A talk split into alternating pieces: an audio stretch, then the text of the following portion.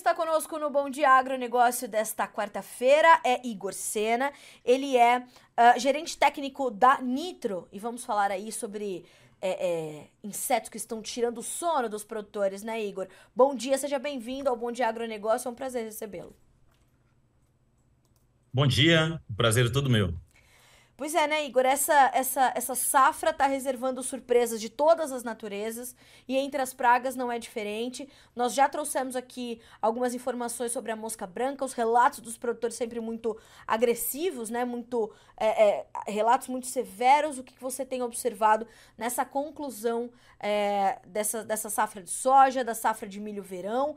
E claro, já vou engatar a pergunta para a safrinha de milho, que é mais uma preocupação para o produtor. Bom dia a todos os nossos ouvintes. É, exatamente. A gente está passando por uma safra, né? Finalizando muito, é, a colheita avançando em várias áreas aí, especialmente no Centro-Oeste, mas foi uma, uma safra marcada pela presença muito grande de pragas, né? Notadamente para a, a mosca branca que é um inseto que ela já está no Brasil, uh, um inseto praga, que já está no Brasil há muitos anos, ela data aí mais ou menos da década de 20, os primeiros relatos, mas causando problema desde a década de 80, vamos dizer, né? E, e nos principais cultivos, soja, milho, feijão, é, e até relatos agora no milho, a gente está vendo, recebi alguns vídeos no Mato Grosso do Sul também, bastante problemáticos de é, esse inseto causando problema no milho. Mas na soja foi o principal problema, né? A gente viu surtos populacionais altíssimos, é, a última vez que a gente viu uma população tão alta como essa foi mais ou menos ali na safra de 2016, 2017. É, até na cidade a gente está vendo esse inseto invadindo, e aí ela vem sendo melhor, melhor controlada. E, e agora, safra 23, 24, um novo pico populacional. Né? Isso é o principal fator que contribui para isso é, especialmente condições de clima adequado para o favorecimento desse, dessa explosão populacional. Né? Esse ano é um ano de El Niño, onde a gente teve baixa pluviosidade, veranicos, né, que é menos frequência de chuva com mais irregularidade, tem espaçamento maior e altas temperaturas durante o dia. Tudo isso favorece a multiplicação e a proliferação da praga. Ela aumenta a sua oviposição, aumenta a sua alimentação e ocorre isso que a gente está vendo aí, é, altas populações é, tirando o sono dos produtores rurais. Agora, Igor, é, o que mais é, é, preocupa, ou as perguntas mais frequentes para nós aqui no Notícias Agrícolas são o controle né, dessa praga, que é bastante difícil. Nós sabemos que é um inseto muito ativo uh, e ele traz ali uma, um, uma dificuldade de controle. Como é que vocês estão observando isso e quais são as orientações que a gente consegue ainda, né, nessa fase da safra, entregar aos produtores para que, inclusive, na próxima ele já consiga fazer é, talvez um manejo preventivo ou combinando ali algumas técnicas para garantir que isso possa, é, de forma um pouco mais eficaz, ser controlado? De fato, como você começou aí no início da pergunta, não é fácil. Não é um controle fácil, mas nós temos é, métodos de controle que são eficazes. Tá? É, o, o que tem que acontecer é o produtor lançar mão desses controles, e, especialmente ele se preparar. Né? Ele entender que é uma praga de difícil controle, que ele tem que colocar ela dentro do cronograma dela, é, é, de, especialmente de aplicações. A gente tem, por exemplo, algumas variedades que são mais tolerantes. A gente não tem variedade resistente à botiça branca hoje no Brasil, ou seja, uma variedade que está 100% intacta da praga. Isso não existe, pelo menos até o momento de hoje. Deve ter empresas atrás disso, mas hoje a gente não tem. Certo. E quando a gente fala de manejo curativo, ou seja, do manejo mais é, de aplicações para controle da praga, a gente tem ferramentas químicas e biológicas que têm ajudado muito. Né? É, um ponto importante em relação a isso é o time, o momento de entrada. É sempre melhor controlar nas fases iniciais do controle. Então, o monitoramento ele tem que estar casado. Então, monitorando, a gente hoje fala aí de um nível de controle de mais ou menos uma, duas linfas por, por né? Então não é esperar chegar adulto, é, as mosquinhas voando ali para você conseguir fazer o controle. Não, tem que pegar nas primeiras fases, né? E aí, quais produtos usar? Hoje, dentro da ferramenta química, a gente tem alguns ingredientes ativos que têm funcionado muito bem. Então, por exemplo, reguladores de crescimento, como o piriproxifene, diafentilron, têm ido bem. É, na classe ali de, de neonicotinoides, alguns têm funcionado ainda muito bem, como, por exemplo, chimetoxan, especialmente acetamiprido. Mas eu gostaria de falar muito mais especialmente os biológicos. Né? Hoje, as ferramentas biológicas têm dado muito certo, especialmente os fungos entomopatogênicos. Então, você tem fungos que controlam muito bem essas pragas. Notadamente, por exemplo, a Balvéria baciana, que é um, que é um, um microorganismo de controle que você pode aplicar sozinho ou associado ao químico, né? É, você aumenta esse potencial de controle das áreas, especialmente da mosca branca. a gente tem uma pergunta aqui para ti do Igor Guimarães, teu xará, que diz assim, ó, bom dia, qual Legal. produto biológico eficiente no controle de mosca branca na soja e cigarrinha no milho? A gente consegue dar essa, essa resposta de forma simples ou é uma resposta complexa, Igor? Não, não, não. É uma, é uma, é uma resposta complexa porque não só é um produto. Nós temos vários produtos hoje no mercado que têm controlado muito bem, né? Quando a gente fala da mosca branca especificamente, é, os fungos, como eu comentei, têm ido melhor. tá? Uhum. As bactérias é um pouco mais difícil porque, como é um inseto sugador, ele penetra no floema e tem que eh, puxar ali aquela bactéria para ser ingerida, o que não acontece muito bem. O fungo age por contato. Tá? Então, o fungo atingindo por contato, você consegue ter um bom controle.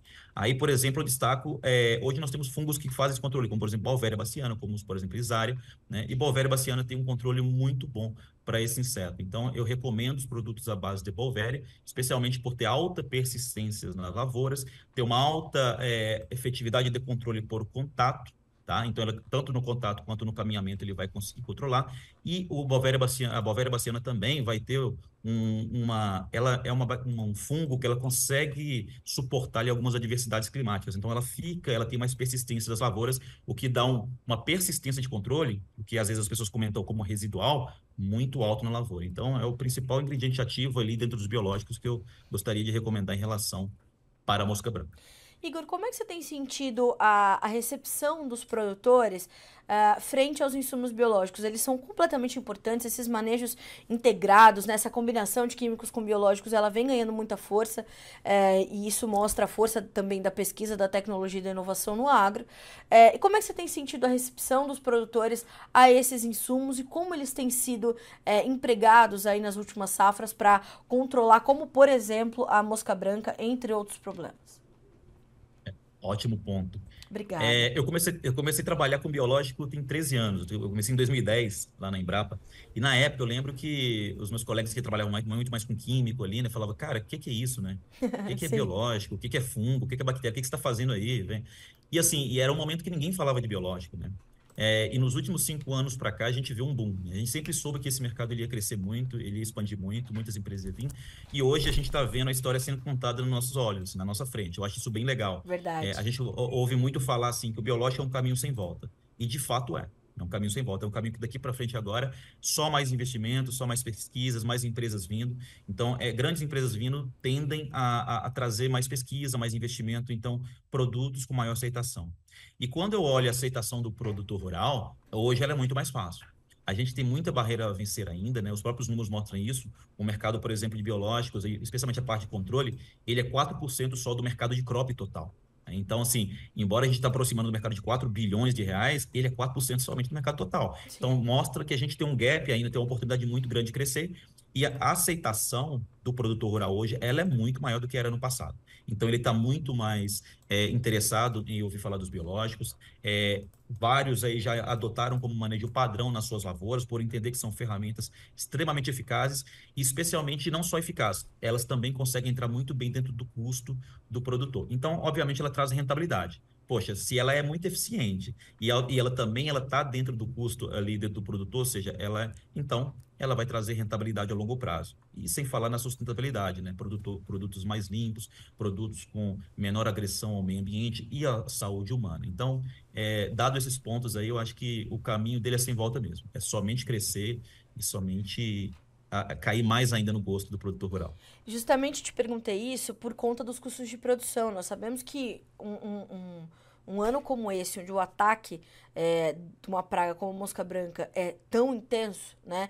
E vem aí uma segunda safra, onde os ataques da cigarrinha do milho, por exemplo, podem também ser mais severos do que nos últimos anos, os custos de produção do produtor vão se elevando, ao passo em que os preços estão bem achatados e as margens, então, nem se falam, né? Então, a gente está falando de um momento é, de uma necessidade de gestão muito detalhada, de um entendimento muito aprofundado das relações de custo-benefício do produtor na hora de fazer as suas escolhas e as suas combinações de produto, né, Igor? Exatamente. É, existe uma discussão muito forte em relação a essa questão da substituição do controle químico. Né?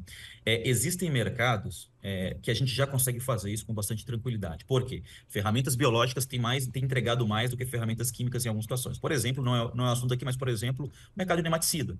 Né? O mercado de nematóide hoje se aplica mais biológico do que químico. Então, assim, o produto está substituindo. Se a gente está substituindo, nós estamos falando de um menor custo. Ele está tirando aquilo que ele investiria no químico colocando no biológico por entender que o biológico ele traz eficácia de controle, ou seja, ele vai resolver o problema dele e muitas das vezes com menor custo. Então, assim, é, consegue agregar muito bem. Estou falando do mercado de.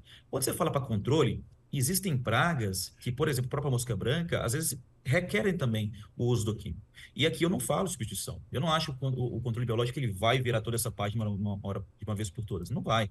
E nem a gente quer isso. A gente quer uma integração de fermentos. É isso que a iniciativa privada deveria é, é, tem que prezar e o produtor rural também entregar ferramentas, obviamente entendendo dentro do custo dele, mas de uma maneira geral, tanto para o controle de mosca branca, para o controle de cigarrinho do milho que você até comentou agora, as ferramentas biológicas têm entregado um controle muito satisfatório né? e com um custo muito, muito, muito próximo daquilo que o produtor vem praticando. Então, isso traz uma rentabilidade, uma tranquilidade para ele trabalhar essas pragas de difícil controle. Igor, eu já vou então é, é, trazer sua, ou pedir a tua perspectiva em relação a cigarrinha, porque conversando com uma, pesqui uma pesquisadora da, da Fundação MT, a Lúcia Vivão, uma das maiores entomologistas do Brasil, ela falou justamente sobre isso, sobre essas preocupações com a cigarrinha, que também, assim como a, como como a mosca branca, né, um inseto ativo, difícil controle, populações elevadas, uh, e já trazendo muito prejuízo né, para o pro produtor brasileiro, é, os ataques de 2024 poderiam ser mais severos. Também muito atrelado à condição climática. O que, que a gente pode esperar é, em termos de cigarrinha, milho e as preocupações para essa safrinha que está em andamento? É, conheço bem a doutora Lúcia, inclusive tenho uma admiração enorme por ela. É, de fato, né, ela está correta nesse ponto. É, a cigarrinha é um inseto praga que ameaça muito cultivos de milho. É, a, a, uma grande diferença que a gente tem em relação à mosca branca e cigarrinha é que a mosca branca ela é polífaga, que é isso? Ela pega toda contra a cultura. Ela já hum. adaptou a milho, soja, feijão, algodão, é, algodão, né? é, algodão é, é, uma praga muito severa. É, a cigarrinha do milho, não. Né? A cigarrinha do milho, até o momento, ela é específica do milho. Existe uma ameaça que ela pode ir para outros cultivos, mas até hoje a gente não tem relatos dela virando o ciclo e conseguindo se multiplicar. Ela até se abriga, tem cana, já vi em plantas daninhas, mas ela não quebra ciclo. Dito isso, qual que é o problema? Por ela ser extremamente específica do milho, ela é extremamente severa nessa cultura. E ela tem um agravante, que aí também a mosca branca vai ter, que é a transmissão de virose. Né? É, além do dano direto que ela causa no milho, que é fumagina, né? é, que é a, a, transmissão de clorose, ela, ela acaba, acaba murchando a planta, trazendo fluídas cloróticas, ela também traz o enfesamento, que aí sim é um problema muito sério, que eu já vi em muitas áreas, por exemplo, no centro-oeste, às vezes uma, uma, lavoura inteira ali, ela dessecada porque você não tem milho para colher. E aí, dito isso, né, a gente vem aí enfrentando anos de aumento populacional da cigarrinha. A última, a última ano ela foi um, mais ou menos controlada, não, a gente esperava um, um aumento maior, mas ela foi mais controlada. Mas esse ano, devido à conjuntura, mosca branca atacando muito forte, condições climáticas é, é, que propiciam o aumento da cigarrinha, espera-se, como a doutora Lúcia bem disse, um aumento, um, uma grande presença dessa praga. Dito isso, os produtores têm que ficar atentos. Eles têm que estar preparados, especialmente no manejo de varietal, trabalhar variedades ali que suportam melhor, resistentes. Já adianto, a gente não tem hoje no mercado disponível, pelo menos eu Sim. desconheço qualquer resistência, mas tolerante a gente tem, variedades boas, tolerantes, é, híbridos, e, e, trabalhar, obviamente, com ferramentas integradas de manejo. E aí eu ressalto de novo o controle químico e especialmente o controle biológico. Igor, é, é, o, o, controle preventivo e o, o, o, entendimento ali do calendário do produtor para as aplicações, ele precisa ir sendo revisto, principalmente em função dessa, dessas questões de clima e tudo mais, porque a gente está vendo um milho desse tamanho já cheio de cigarrinha. O que, que ele pode fazer preventivamente para evitar que nos estágios mais avançados de desenvolvimento, principalmente ali nos reprodutivos, né, onde vai garantir a produtividade dele efetivamente, ele possa ter prejuízos maiores? É, a gente tem entrado, ou a gente tem preconizado o manejo cada vez mais cedo. Uhum. Tá?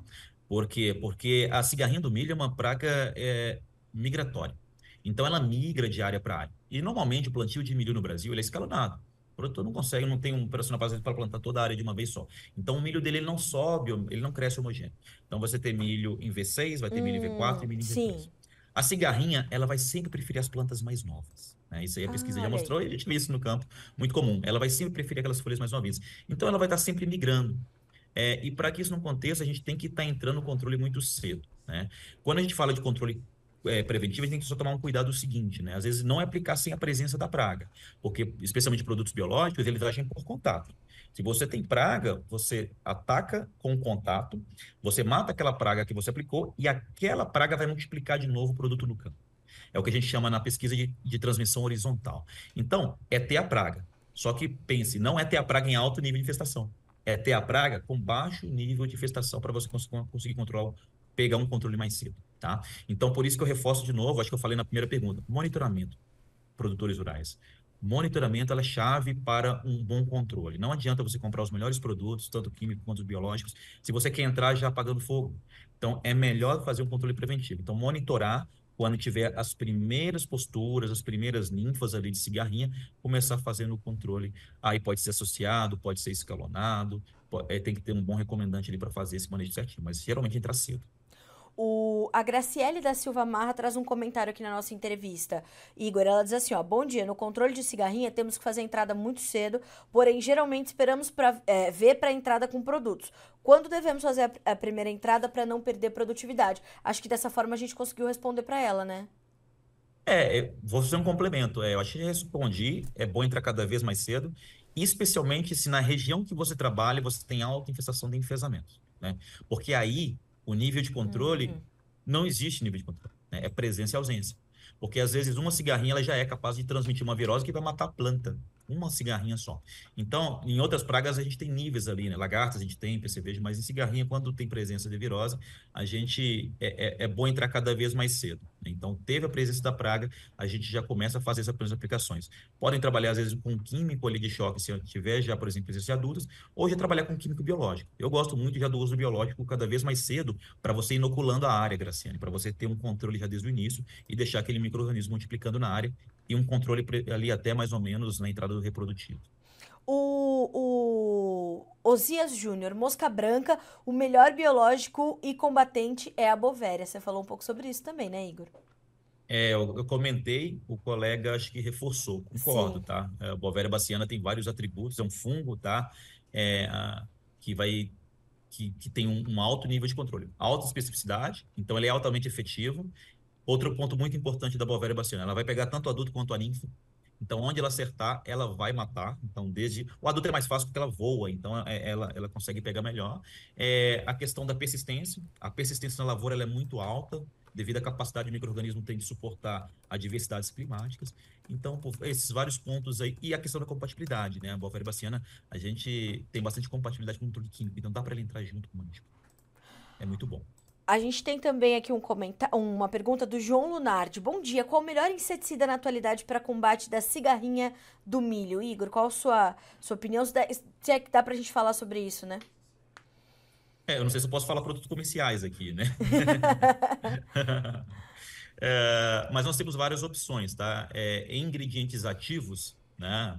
Ah, eu já falei alguns. No caso dos químicos, eu gosto muito do piriproxifem, no caso de um regulador de crescimento que vai trabalhar muito a questão das ninfas, então ela não deixa as ninfas subir, crescer de controle. É, no caso do- dos é, neonicotinoides, eu gosto muito do cetamiprido ainda, tem nível de controle. A mosca branca, é, o problema dela é o seguinte, ela tem vários relatos de resistência. Né? Então, os piretróides que a gente mais usa no controle, tanto de PCV quanto de mosca branca naquelas fases ali, já reduziram muito o seu, o seu nível de controle.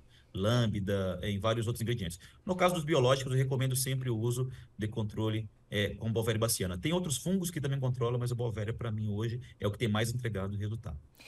Igor, quero muito te agradecer pela companhia nessa manhã de quarta-feira. Foi excelente ter você com a gente. Tenho certeza que mais vezes estaremos juntos para continuar trazendo essas informações tão, tão ricas para o produtor. Orientações, principalmente, né? Recomendações. Então, portas sempre abertas para ti, meu amigo. Obrigada mais uma vez. Sempre, sempre bom a gente ter profissionais tão né, focados em trazer orientação para nossa audiência. Obrigada mais uma vez. Eu que agradeço o convite. Fica à disposição. Ótimo dia a todos. Tchau, tchau. Obrigada. Bom dia para você também. Até mais.